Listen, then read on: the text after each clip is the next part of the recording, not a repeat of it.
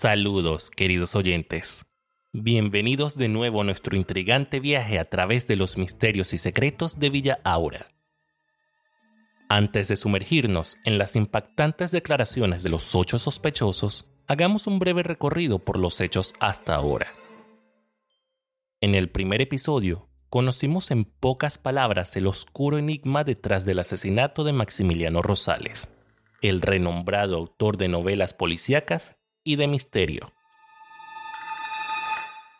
Sus tramas ingeniosas y personajes inolvidables lo catapultaron a la fama, pero su vida dio un giro oscuro la noche del 13 de septiembre. Su muerte, marcada por un apuñalamiento en su oficina cerrada con llave, ha dejado a la pequeña comunidad de Villa Aura sumida en la incertidumbre. ¿Cómo puede el autor maestro del misterio convertirse en el protagonista de su propio crimen no resuelto?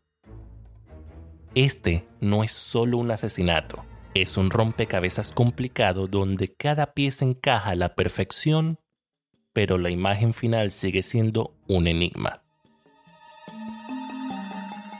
En este viaje explicaremos cada rincón de la vida de Maximiliano, desentrañando secretos, misterios y revelaciones. ¿Quién se esconde detrás de la pluma del escritor? ¿Qué oscuros secretos acechan en las sombras de su última novela inacabada? Señoras y señores, bienvenidos a Coartada.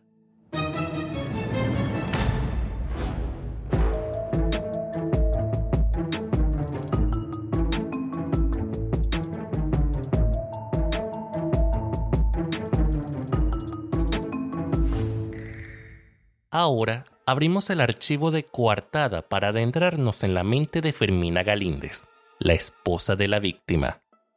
Sus palabras nos llevarán a los primeros años de su matrimonio, revelando detalles intrigantes sobre la vida de Maximiliano y los giros inesperados que llevaron al fatídico aniversario. Por respeto a la integridad de los sospechosos, tengan presente que las siguientes confesiones serán leídas por una voz distinta garantizando la confidencia de quienes están involucrados en este misterioso caso. Con ustedes, la declaración de Fermina.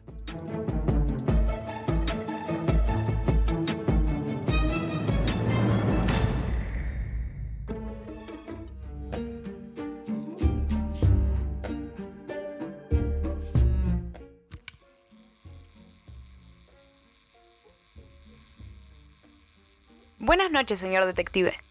Mucho gusto. Soy Fermina Galíndez, la esposa de la víctima. Nosotros cumplimos 20 años de casados esa noche. Sí, así es. Ambos éramos muy jóvenes cuando nos casamos. Maximiliano tenía 25 años de edad del día de nuestra boda y yo apenas tenía 21. Pues sí, aún recuerdo el día en que nos casamos. Fue un salto bastante arriesgado de mi parte, porque yo no sabía realmente con qué tipo de hombre me iba a casar. Maximiliano en ese entonces no tenía ningún trabajo estable. Desde el principio fue un hombre, digamos, enigmático, por así decirlo. Él no fue completamente transparente conmigo sobre sus anhelos, sus proyectos, sus metas. Todo se lo reservaba para él mismo. Nunca supe en qué dirección quería llevar su vida antes de casarme con él. Después de casarnos por la iglesia, fue que Maximiliano al fin me lo confesó. Estábamos los dos cenando y por fin me dijo que él quería ser escritor. Ese era su gran sueño. Yo me quedé muda. Sinceramente no sabía si preocuparme o alegrarme por eso. No me molestó mucho al principio cuando me lo dijo, pero ¿por qué tuvo que esperar a que me casara con él para decírmelo? No era algo que me decepcionara, pero tampoco me sentía orgullosa de tener como pareja a una persona que quería ser escritor. Sí, sentí un poco de pena cuando lo supe, tanto que no se lo quise decir a nadie. Solo pensaba en lo que todos podrían decir al respecto. Mis amigas, mis padres. ¿Se imagina usted la vergüenza que iba a sentir? Porque él no quería ser escritor de novelas populares como las de hoy en día, como libros de fantasía, ciencia ficción, románticas o de adolescentes. Él quería ser escritor de novelas de crímenes y de misterio. Imagínese usted eso. Qué irónico, ¿no? Comparándolo con su situación actual, pues Estuve por mucho tiempo pensando, ¿por qué él tuvo que esperar justamente a la luna de miel para decirme algo así? ¿Qué le costaba decírmelo antes? ¿Cómo le escondes algo así a la persona con la que vas a compartir el resto de tu vida? Eso me dejó tan molesta que no tenía ganas ni de verle la cara a Maximiliano por mucho tiempo. O al menos hasta el día en que publicara un libro, que solo Dios sabría si eso iba a ser posible. Yo no sé cómo pasó, pero el primer manuscrito que escribió lo llevó a varias casas editoriales, pero todos le negaron publicar la historia, no sé por qué. Quizás no a todos les fascinan las historias de crímenes, pero hubo una sola editorial que sí le dio la oportunidad a Maximiliano de vender su historia. ¿Y qué cree? Fue cuestión de meses para que Maximiliano pasara de ser un don nadie al autor de un bestseller. Esa novela que escribió desapareció de las estanterías. Se vendieron todas y cada una de las copias. Un bestseller total. El día del lanzamiento del libro todos nos sentimos tan orgullosos de él. Y usted tenía que ver a Maximiliano. Se veía tan feliz ese día, más feliz que el día de la boda, debo admitir. Pero ese fue solo el inicio. Él empezó a escribir más y más libros después de ese. Todas sus historias tuvieron un éxito increíble, y casi todos fueron llevados a la gran pantalla. Luego de publicar 25 libros y ceder los derechos para adaptar sus libros en el cine, compramos una hermosa casa, Maximiliano compró la casa más grande que había en Villa Aura. Luego, tuvimos que llamar a una agencia doméstica para contratar una sirvienta y a un chofer que nos pudieran transportar a la ciudad y a las giras de eventos que tenía mi esposo. Nunca en mi vida creí que llegaríamos a tener personas que nos sirvieran a nosotros. Creería usted que yo me sentía feliz con él, pero la verdad es que... Maximiliano había comenzado a cambiar mucho su personalidad justamente días después de convertir uno de los cuartos de la casa en su oficina personal. Allí dentro, comenzó a escribir más y más novelas. Casi todas trataban de lo mismo. Crímenes, asesinos, detectives. 99 libros fueron publicados en total. Incluso, Maximiliano dejó una obra casi terminada antes de su muerte. Se iba a llamar Cuartada. Estaba a punto de publicarse y desgraciadamente... Bueno, usted sabe lo que sucedió. ¿Quieres saber sobre el manuscrito de Cuartada? Pues es curioso, porque yo jamás en mis años de casada con Maximiliano he leído ningún manuscrito hecho por él. Nunca me dejaba. Bueno, mejor dicho, nunca nos dejó ni a mí ni a mis hijos.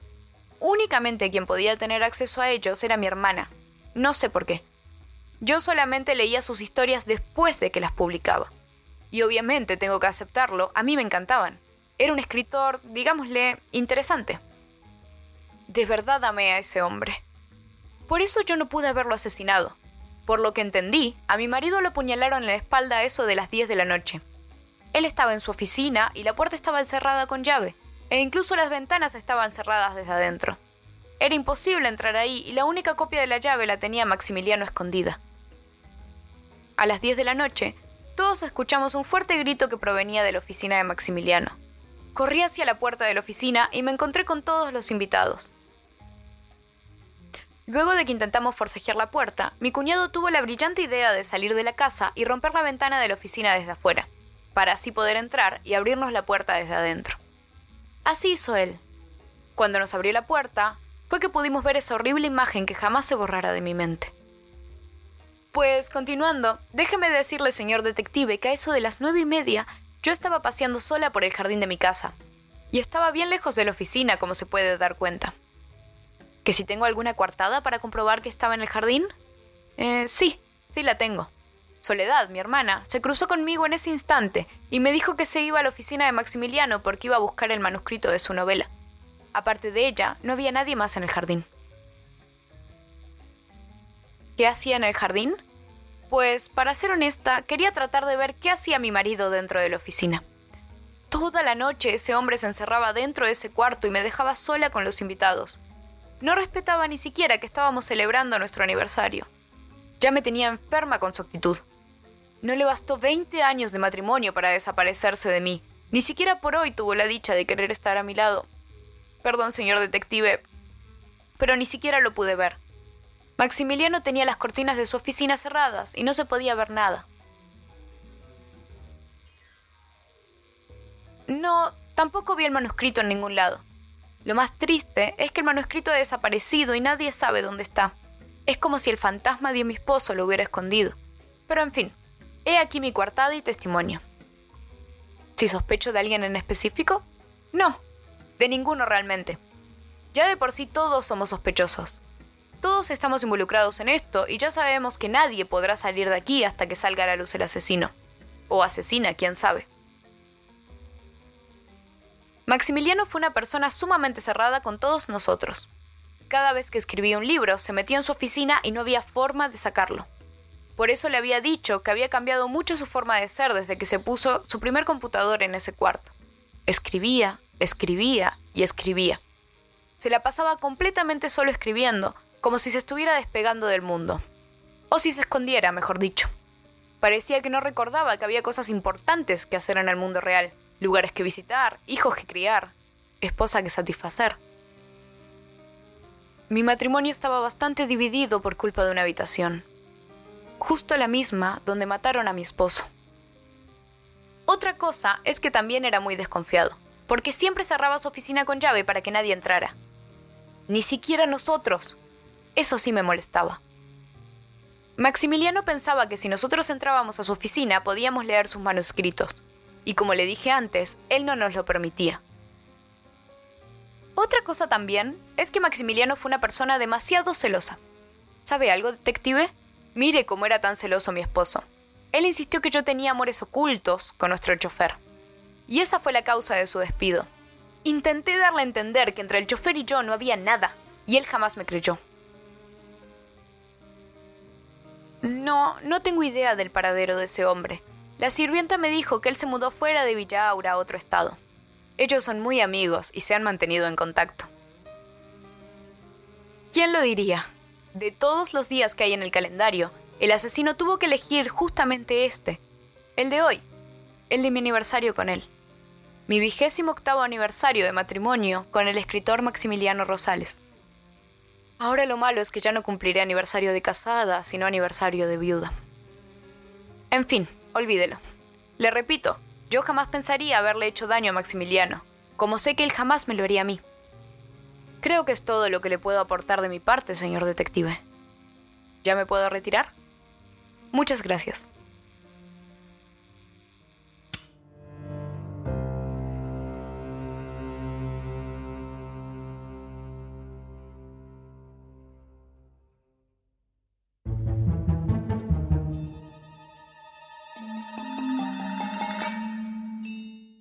Los misterios que rodean la vida de Maximiliano y la tragedia que marcó su aniversario de matrimonio han dejado un eco en esta familia. A medida que exploramos las profundidades de esta enigmática historia, las piezas del rompecabezas comienzan a encajar. Fermina Galíndez nos ha transportado hoy a su mundo de amor, celos y éxitos literarios. Pero, ¿Qué oscuros secretos yacen en la oficina cerrada de Maximiliano Rosales? En el próximo episodio exploraremos nuevos fragmentos de esta intricada trama y nos adentraremos en las sombras de otro sospechoso. Este es solo el comienzo de nuestra travesía entre sombras y secretos. La próxima semana nos sumergiremos aún más en los misterios que rodean a esta familia, escuchando las declaraciones de Freddy Rosales, el hermano de la víctima.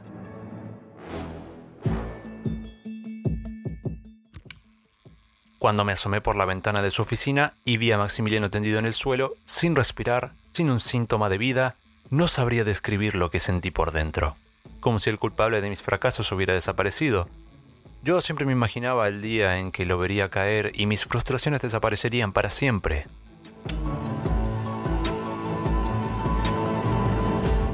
A todos los oyentes fieles de Coartada, agradezco su sintonía constante y no se despeguen de sus asientos ya que el suspenso continúa creciendo. Señoras y señores, bienvenidos a Coartada.